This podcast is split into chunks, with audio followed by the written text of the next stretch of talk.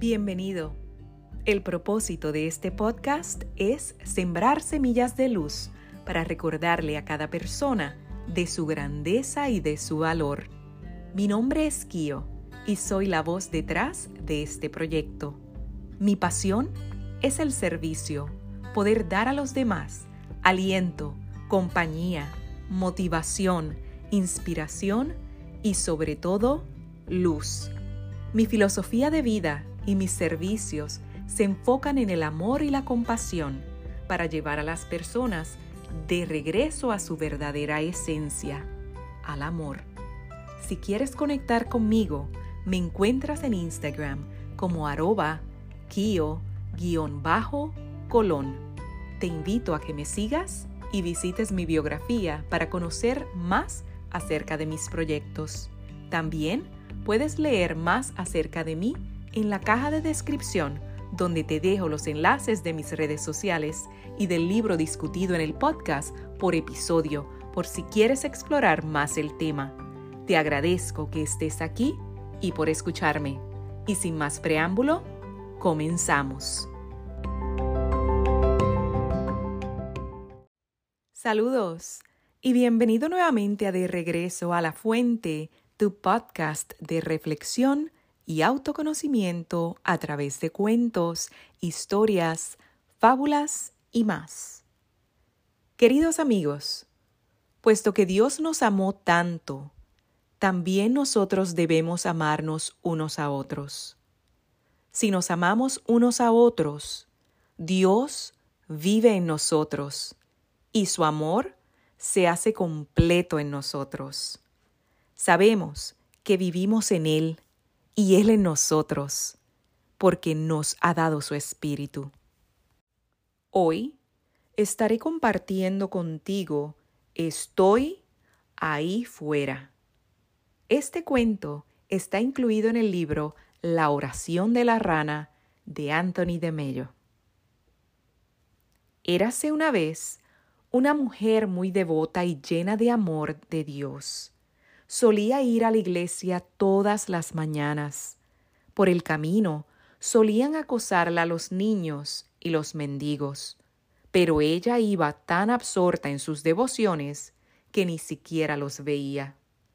Un buen día, tras haber recorrido el camino acostumbrado, llegó a la iglesia en el preciso momento en que iba a empezar el culto.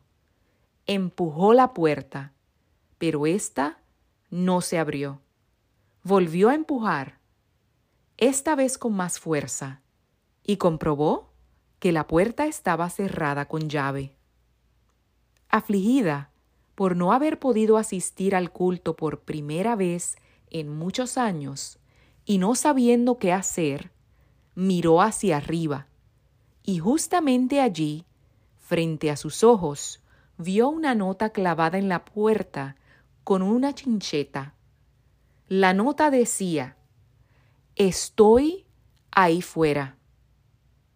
Se decía de un santo que cada vez que salía de su casa para ir a cumplir sus deberes religiosos, solía decir, y ahora te dejo, Señor, me voy a la iglesia.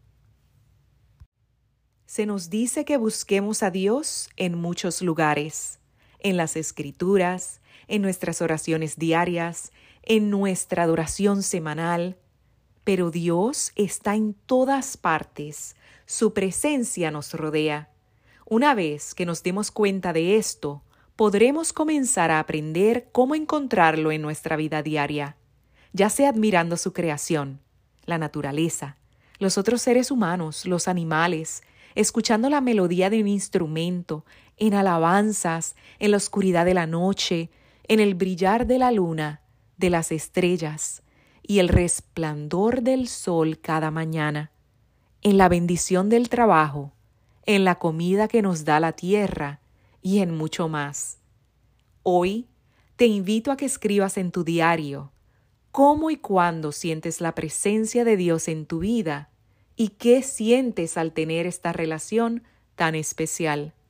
Por cierto, en mi página de Instagram tengo el enlace de mi diario favorito para anotar tus pensamientos.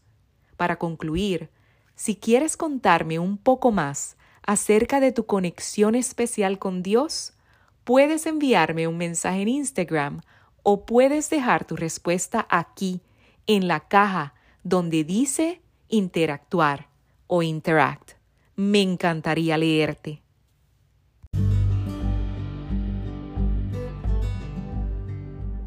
Te invito a reflexionar. Toma unos minutos, ya sea en la mañana o en la noche, para escribir en tu diario tus pensamientos, sentimientos y emociones sobre este tema. Recuerda que en el silencio y en la atención plena yacen las respuestas que buscas. La sabiduría está siempre en tu interior. Si has disfrutado este episodio, te agradezco que te suscribas o compartas el podcast con otras personas que puedan beneficiarse del mensaje y así me ayudes en mi misión de expandir conciencia para regresar al amor. Como siempre, te abrazo y hasta la próxima.